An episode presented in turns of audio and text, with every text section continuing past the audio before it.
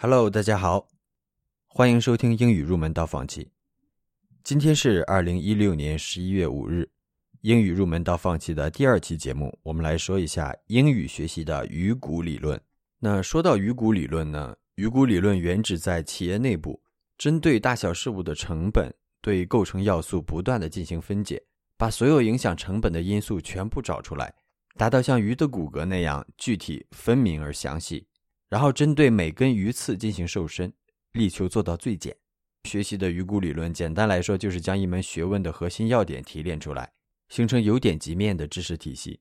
而提炼这一方法的实践原则与二八法则相得益彰，互为补充。熟练使用后，所谓的聪明的人可以将厚书读薄，智慧的人可以将薄书读厚，说的就是这样。那英语学习过程中的鱼骨又是什么样的呢？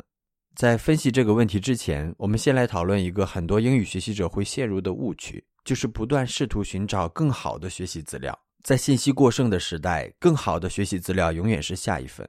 与其挖十口浅井，不如掘一口深井。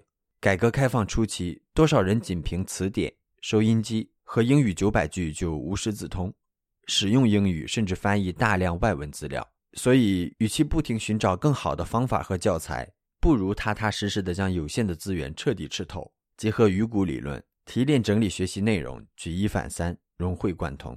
关于英语学习的鱼骨的介绍和讨论，欢迎访问本期节目的文本。这里是英语入门到放弃，下期节目见。